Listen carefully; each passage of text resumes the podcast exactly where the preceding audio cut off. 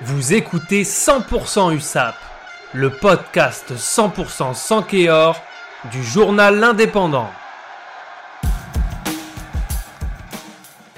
Oubliez la dernière place au classement du championnat de France de top 14.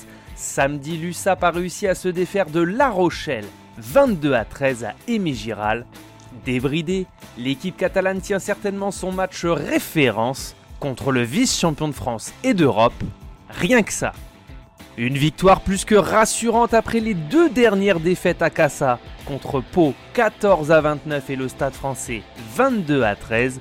Ce succès glané dans les entrailles de chaque Rux et remporté avec le casque dans les mêlées doit aussi beaucoup au triplé d'Afusipa Tomo Epo qui a inscrit 3 essais dont deux ont été transformés par Teder et Cochard lui a inscrit une pénalité à la 60e minute.